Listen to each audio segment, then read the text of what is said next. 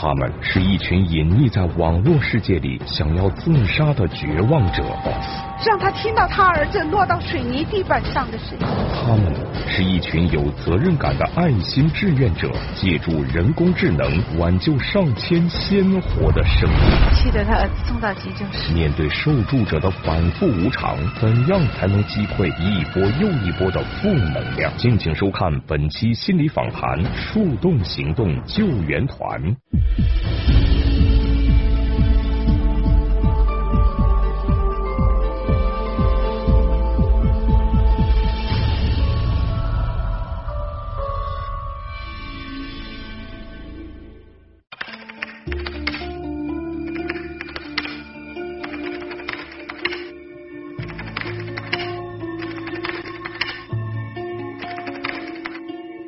这段留言来自一个叫凡凡的男孩，他是走饭的铁粉。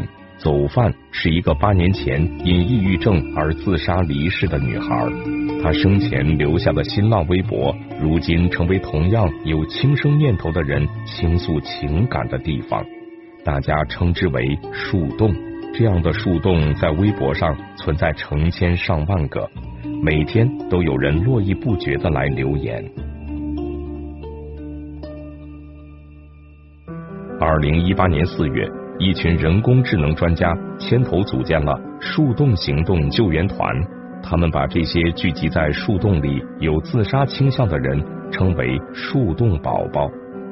树洞救援团约有近六百名志愿者，分布在全国各地，至今已经成功阻止了一千七百六十五次潜在的自杀行为。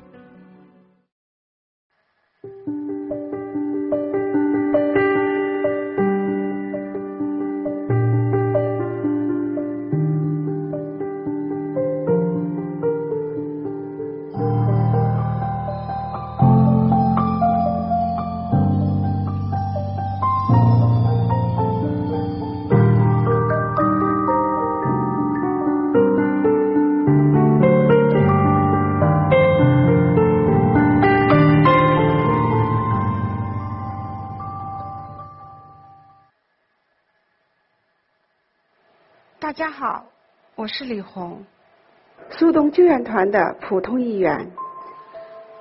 第一次看到这些留言，我真的很吃惊。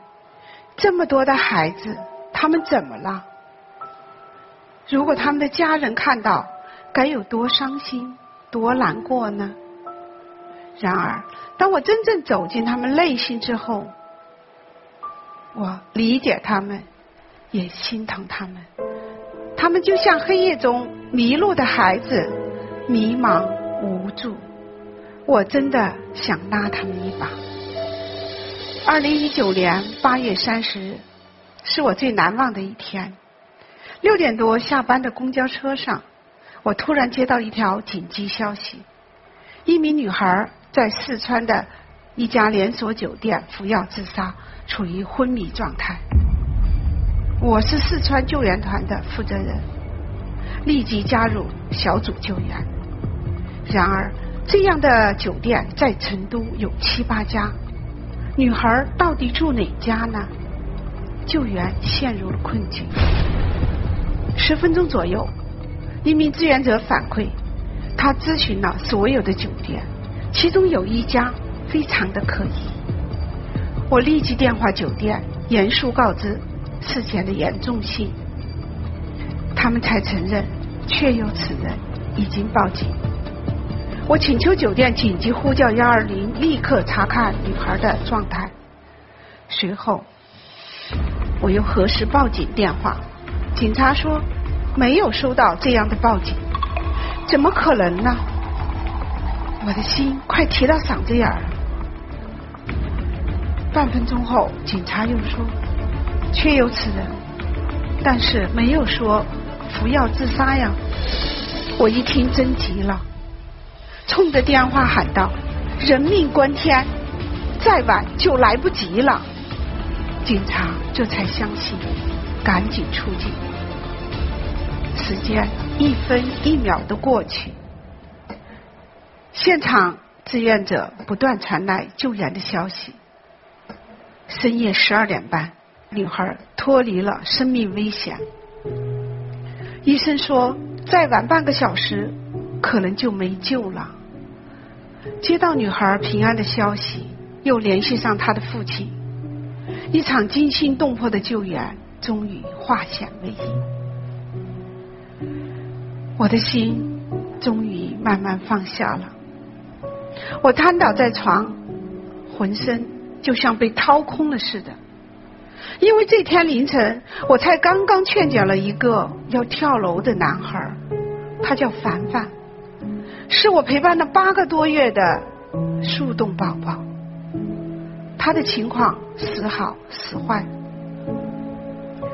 头天晚上十二点，他突然微信我：“老师，感谢你半年多对我的帮助，可惜我等不到变好了。”喝完这点酒，我就要跳下去了。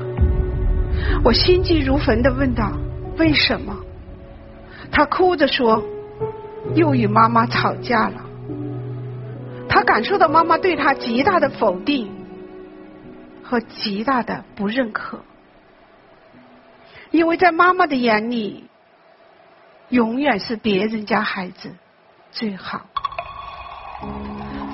凡凡无数次想死，他吃过药，割过腕，想过跳崖、跳山、跳河。他跟我说的第一句话就是：“老师，你要劝我的话就别说了。”他又常说：“老师，我就是个累赘，我是个废物，我不配拥有幸福，我你们的关怀。”我感到他内心潜意识那种。深深的自责和自卑。对于凡凡，他妈妈更多的是无奈。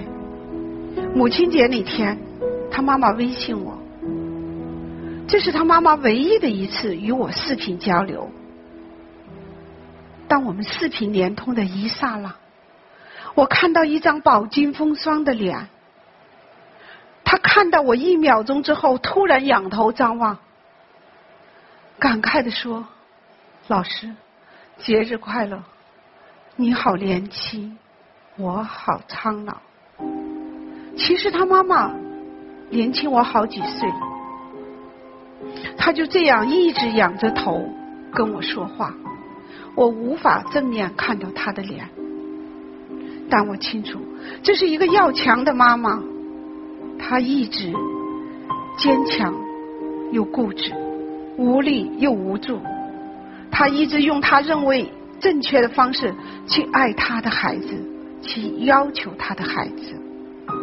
但是这一次，凡凡借助两斤白酒，爆发了他的愤怒和反抗。他一遍遍告诉我，他这次是真的要走。他甚至跟我说：“我要跟我妈打电话。”让他听到他儿子落到水泥地板上的声音。报复，就是有报复心情。这话听起来好揪心啊！我一会儿微信，一会儿电话的安抚他，可是被酒精作用的凡凡失去了理智。无论我怎么安抚他。他都一直哭着、喊着、吼叫着、宣泄着，最后疯了一样的冲着电话喊道：“我妈不在乎我，我爸爸去世了，我就是一孤儿。”然后决绝的放下了电话。无论我怎么呼他，他都不再回我。没有办法，无奈之下。我只好微信留言，为自己活，为自己活，为自己活。凌晨，我用微信联系上凡凡妈妈，她出奇的冷静，但又有点伤感的说：“随他去吧，他想跳就跳，我等着警察通知我。”听到这话，二十多度的屋子里，我禁不住打了几个哆嗦。这对相爱相杀的母子，要互相折磨到什么时候啊？我一直撑到两点多，才合一会儿眼。天一亮我就联系凡凡，结果又被他微信删除好友。我知道他应该是平安了，因为我已经习惯了他这样反复的删我、加我，又道歉的任性模式。果然，上午八点他又微信连上我，告诉我老师我没跳，女朋友也劝我了，我要为自己活。那个时候你和我俩都睡了，结果半夜我女朋友起来，看到手机上的消息，就，为啥要这样做，我也不知道该怎么跟他讲。然后我也在电话里哭。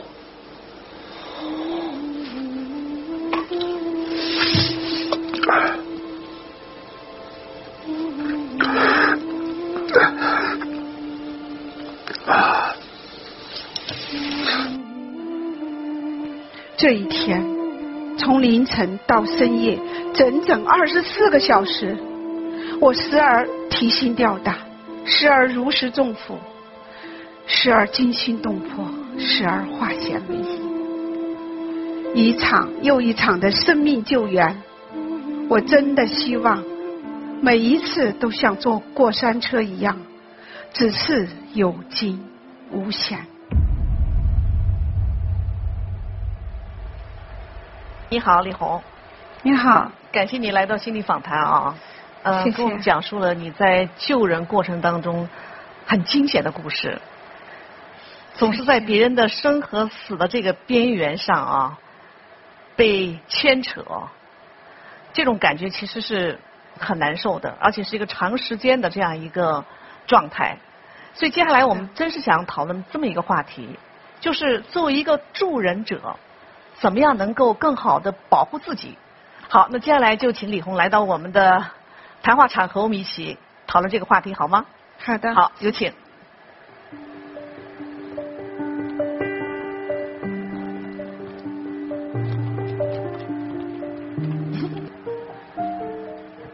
好，请坐。嗯好。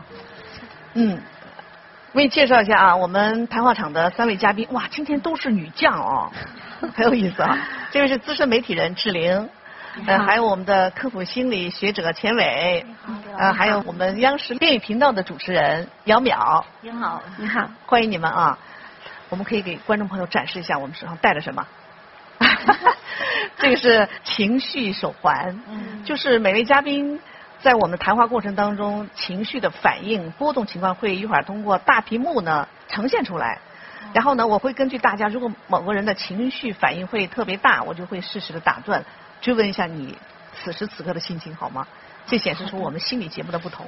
好，我不知道大家在听李红跟我们讲述故事是什么感觉哈。我一直提着气，我老觉得他那个气儿很弱，就有点，哎呀，就是那种感觉，很累、很乏，有点心力交瘁的那样一种感觉。是，你现在就是这种状态，就是这个气哈，在这半年多的确有点儿有点儿耗竭，所以我说我们身体极极度的耗竭。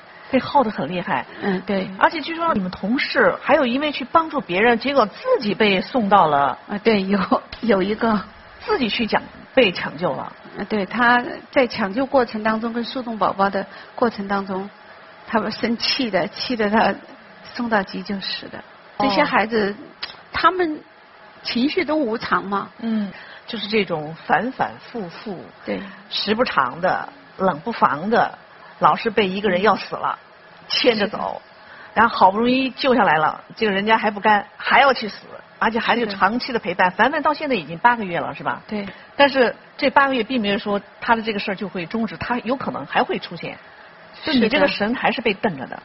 对，只是经常被他磨练着，我的这种这种怎么说呢？抗压的心不断的在提升。我第一次那种焦虑可更严重，更严重哈 对对。所以你看，现在焦虑值到这儿了，都还那个。我现在看到了，哎，有意思啊，前尾，前尾显显示出了焦虑，是我刚才就特别想跟李老师分享，嗯因为我在中国科学院心理研究所的全国心理援助联盟工作，嗯所以我常常也面对您所面对着的这样的一个画面。当我们跟很多在死亡边缘的人工作过之后，对。其实对于生命的那个敬畏，有的时候你会体验到那个有一股暖流在身体里面流动，是那个麻酥酥的，嗯。就是向死而生嘛。所以隔空向您这个致意。所以有些感同身受的人有人 有人理解你了，有人理解你了。但是刚才我注意到你在讲的时候哈，姚淼那个眼睛睁大哈，特别在那说的时候，好像觉得很不解的表情。嗯，我想努力的去体会这是一种什么样的感觉，因为像我可能是比较容易跟人产生共情的那种，就知道你现在眼里还含着泪水。对，因为刚才主要是听到那个妈妈跟您发的那个哦。微信，哦，您跟妈妈通话的时候，嗯还有就是他儿子说说，我想让他听一听他的儿子掉到水泥地面的那个声音，我觉得是就真的是挺狠的。动一下，扎到我的是的。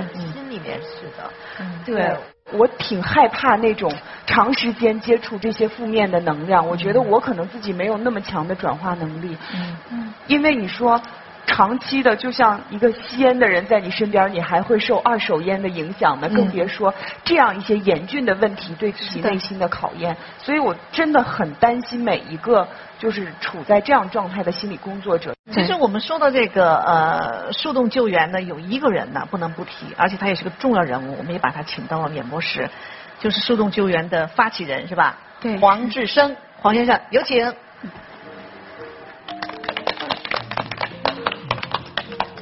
请坐，请坐，黄先生。谢谢。哎呀，终于来了一位男士哈，啊，让我们觉得有一种有一种力量感。嗯嗯，黄先生上来，实际上他很注重他所能够看到的人，所以他的转身直接面对着我们的嘉宾。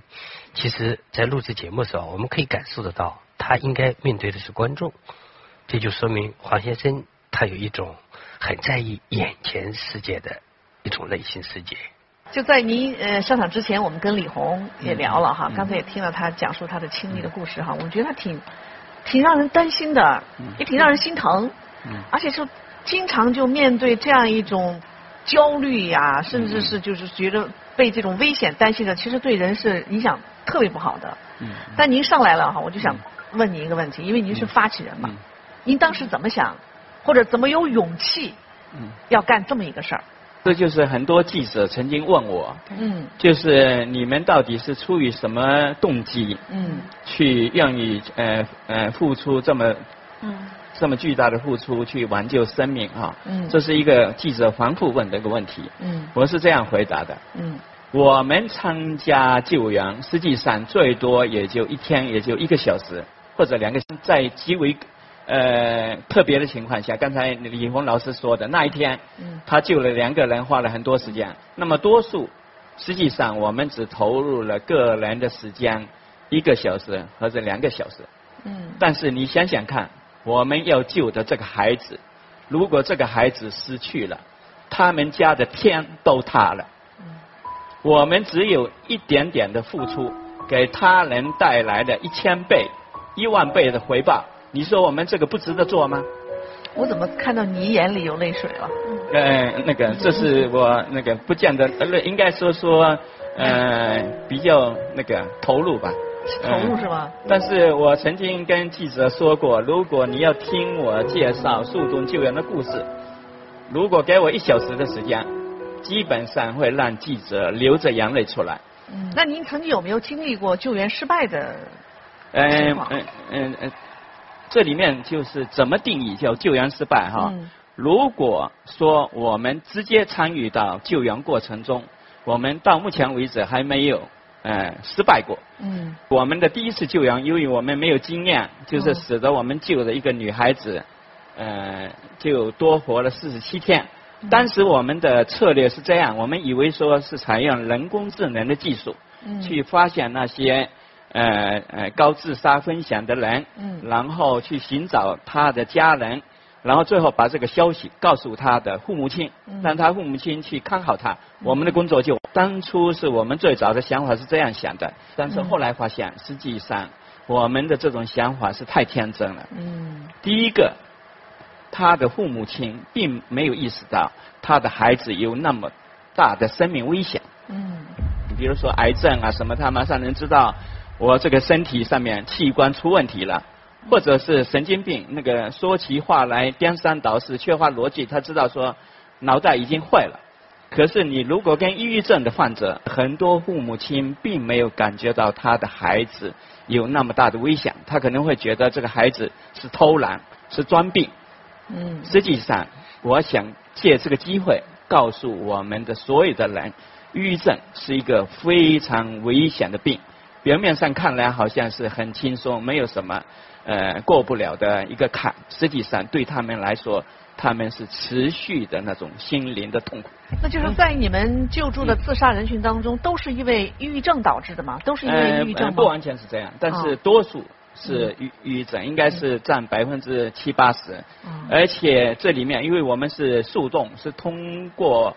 网络去发现这些高风险的自杀人群。嗯，那我们就特别想知道你这样一个过程是怎么实施的，你给我们介绍一下好不好？我们实现了一个叫做速动机器人，就通过寻找，呃，社交媒体上面的，特别是微博上面有一些绝望的年轻人在那里去表达那些自杀的情绪或者绝望的情绪，去发现他们。啊，大家可以看到那个，这是呃速动监控通报啊，上面有日期，这个这个整个过程都是都是计算机自动完成的。嗯。二零一九年十一月十一号二十二点三十八分，发布人是医学人工智能微信群速动行动机器人零零六号。那这里面有提到了几个哈，有一个七级的、五级的啊，我们把他们每个人根据他所表达的那些话。定义成呃十个不同的这种危险程度吧，叫做自杀分享分级，十级就是最危险的，然后大概六级以上就是他们已经在采取自杀行动了。每救一个人，我们通常是成立一个救援小组，起码有五个人，其中有两个是专家。嗯，有意思啊，前面呢。我不知道这是是不是跟性别有关系哈？嗯。女人说到一个事儿的时候，她可能更感同身受，她会被一些细节和人带进去。嗯嗯。但黄先生好像真是不一样哈，很理性。你看他还一直饱满着，但是李红还焦虑着。所以其实看出就是这同样是救人，他人和人呐，他就是不一样。对，是的。嗯。哎呦，我真的特别特别的感谢和尊敬黄先生。嗯。呃，你看。能够活下去，全靠黑科技呀！真的，其实我们刚才呢，有一点悲观哈，就觉得。这个救人的人好像很危险似的，可能确实有一点夸张，但我们确实是发自内心的有点担忧。就说你比如说你救溺水的人，那有很多水性很好的人，为了救人，自己也出现了危险，甚至危及了生命。所以我们特别想了解一下，您这边为我们的心理救援者设置了哪些系统来保障他们，就是尽量的少被这些负能量影响，造成一些危害呢？嗯，专门写了一个叫做自杀啊，网络自杀救援指南，这里面现在最新版本已经有五十多页了。嗯这里面具体的告诉大家什么情况下应该怎么处理，很非常细的这样一个一个介绍。除了这之外，我们还给我们的救援队员提供专业化的培训。嗯，我们邀请了国内的知名专家给他们做培训。那么从这两方面，使得每一个。参与救援的人都有一定的基础知识，怎么去保护自己，怎么更有效的去挽救生命。那么除这之外，我刚才又反复强调的就是，我们是团队。但我有个问题哈，啊，您说，如果有人想加入这个救援队伍，比如说我也想成为一个救援队员，是需要进行一个什么样的？衡量或者说考核嘛，比如我是什么样性格的人，呃，我就适合加入。那可能我是什么样状态的人，其实我就不适合做这个工作。那个目前我们有两个最基本的条件，把它排除掉。其实这个问题提的是蛮好的，代表了一大群愿意尽善心、爱心和帮扶人的内心世界。就第一个是中学生，因为我们觉得中学生整个啊心智还不够稳定，如果整天。接触这些负面的这些情绪，很可能会被呃被这个负面情绪所所影响。第二个条件就是，如果你还是处于治疗过程中，很多抑郁症病人，嗯，他说我有这样的经验，我觉得这个救援非常重要，我自己也想去救人。那么在这个情况下，我们有其他的方式来支持他。那么我们不允许这样的人直接参与到救援团里面去救人。哎，那我是不是可以经过考虑？就其 他的，比如说我是个急性子呀，我还是个慢性子呀，或者说我这个，比如说情绪特别容易激动啊，或者我情绪相对低沉一些，这些都没关系。但是，呃，你如果想参加我们的救援团，我们要让你做一个动机的陈述，就是为什么。你想参加我们救援团？如果你的整个申请非常有说服力，我们会会接受你。但是你进去以后，只能在我们的见习群，就是实习。哦，其实黄老师，我们也听出来了，也了解到他们已经就是想方设法的用更专业的、更科学的、更系统的手段去实施这样一个救援工作。但即使是这样，也难免会有其中的一些。助人者会陷入到这种嗯很让人就是担心的这样一种情绪的消耗和能量的消耗当中，这当中的这个道理呀是怎么回事儿？好，为什么助人者很多时候会把自己卷进去？嗯，是因为我们的工作方式，助人者去去与人工作的时候，其实呢，他他很他很挑战的一个部分在于，您其实是要。相当的一个部分是要进入到他的内心世界去。嗯嗯。那如何去进入他的内心世界呢？肯定第一个部分要了解他。嗯。第二个部分呢，要理解他。嗯。第三个部分呢，可能是去影响他。嗯。其实就会有一个共情的深度的连接。这个连接其实是对助人的专业性会有一个要求。嗯。就是说，这里会有一些挑战。嗯。因为当我们跟一个在疼痛中的人去连接，或者受伤的人去连接的时候呢，自己也很容易会。感同身受，敞开心扉，设身处地，很容易去感受到他的困难跟苦楚。对。但是我想呢，比如黄老师这里经过了专业训练的助人者，会能够分得清楚，就是我理解他的世界和我掉进他的世界，这是两件事儿。对。我理解他的世界，是我执着灯走进你的这个可能暗的这个地方，让我们一起来看看这里都有什么，还有些什么样的资源。那如果我掉进去呢？是我走到悬崖边上，这是个黑洞，哐当，我不自知的掉进去了。嗯。所以这就是黄老师他们在做的这个每周的专业训练的重要性，还有呢团队建设的重要性。如果我感觉的费力的时候，我们同辈会支持我，嗯，会给我一些力量，嗯，甚至会安抚我，呃，呃，甚至有的时候你是不是要我给你督导一下？我们同辈之间，呃，都有一种这种关怀，嗯，像。另外有一个案子，黄老师知道的，我们暂时不忙说是哪个。就是我明显感觉到他已经感觉到被耗竭的很多，他有点匮乏了，就是那个力量感下强的时候，我问他我说需要我陪你一下吗？他说可以。我那天晚上陪了他两个多小时，他第二天跟我说。我轻松了很多，我真的很舒服。而且这样一想，可能就会大大的减轻那些呃救人者的这个心理压力啊。你看啊，黄先生现在是焦虑，有些焦虑啊。是，我为什么？我为什么？我发现这上面显示的值哈，不是焦虑，是什么？而是显示在思考。哦，在思考。因为他把那个脑电波的整个呃信号解释到焦虑，实际上。是思考，思考，嗯，我觉得可以理解，确实就说明可能当下大家说的这些，是不是以前有没有人这么直接的？我们反复讨论过，你刚才所有的问题我们都讨论过，我们搞了一个研讨会，就讨论这一系列问题，这些做我们就称为速动救援的四个基本伦理问题。哦，哪四个？那个那个第一个问题哈，人有选择自己死亡的权利吗？嗯嗯。速动救援是不是？干扰了他人的选择死亡的权利。嗯嗯，好问题。嗯嗯，对。但是我们有一个基本的信条，这个信条叫做拯救生命是最高的伦理。也就是说，个人隐私非常重要。但但是在紧急的情况下，一个人生命马上就会失去的情况下，你这时候救人是第一位的。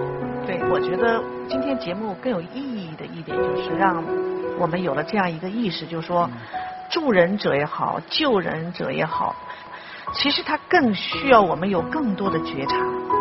就是你要有专业的态度，是吧？你要有理性的判断能力，但是同时你还要保存、保留着一份温暖的这样一种情感。这中间这个拿捏啊，不好拿捏。但是我觉得至少我们传递出了这样一些信息。我们是一个团队在努力，嗯，我们是一个团队在战斗。因此借这个机会哈，我呼吁更多有爱心的人加入到我们的团队，参加到我们这样一个拯救生命的运动之中。嗯，好，谢谢，太好了。观众朋友别走开，因为这时候在我们的观察场，我们的格桑老师。刚才已经听了我们整个的故事，嗯，然后呢，最后要给你送上锦囊，期待吗？期待，非常期待。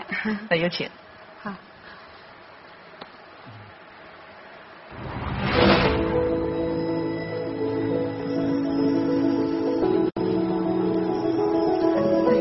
可香老师您好。你好，你好。好。坐下吧。好。我在后面听了你们的故事，也。听了你们所做的事情，那你觉得我会给你一个锦囊？想想这个锦囊是什么？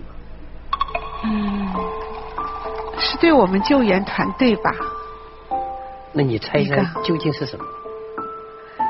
这是应该是您的德觉催眠方面的一本书，还是一个不好猜？那我们打开锦囊吧。好的。来吧。好。准备好了哈！啊！注意喽，好，打开了。哇！一盏明灯吗？这个是什么？这是一个灯和指南针。到底是什么呢？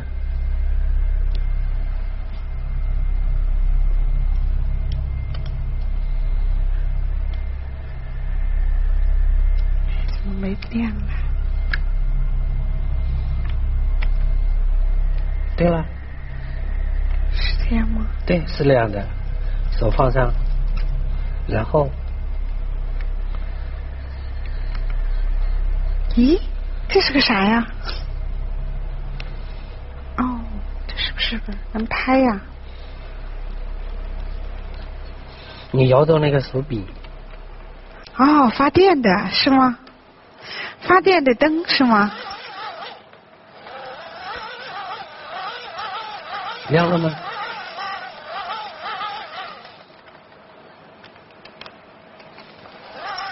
啊，一盏应急灯。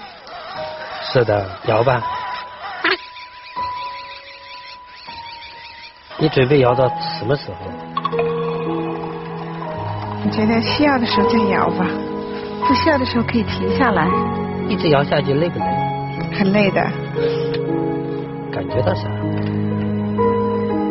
嗯，适当的时候我们应该充电。怎么充？比如说像我在速冻救援当中，真的有时候很累。如果每天在这种负能量的很多速冻宝宝，他会跟我倒一堆垃圾。对。我也会。长期听不开心。是的。那么，在我有空的时候，我会去参加一些女性的成长的课，跟她们唱歌、跳舞，去上一些我们女人怎么美的课。你想听我什么建议？嗯，我想听您对我们救援当中，当我们匮乏的时候。还有什么更好的方法？生命之灯肯定是不能熄的，嗯，所以摇动柄的人一定是一个传一个传下去，而不是你一个人摇。是的，这是一个，这叫知识体系。嗯，知识体系中间只介绍经验和方法。OK。不谈感受。是的。否则会成为另外一群抱团取暖的人。第二招是。个体，尤其是像你这样的人，有空静静的坐会儿，让自己彻底的发呆和放松下来，感受一下自己的自己的身体，因为负面的情绪会在身体上有记忆的。是的。静下来去感受自己身体的感觉。对。而不是去回放故事。只去感觉身体的感觉，让自己的身体和自己对话。这叫做连接自己的身体，让自己的心回家。这是第二招。嗯。一个阳光的人应该照亮的不光是别人，对，应该还有自己的家人，更需要照亮的是自己内心。好。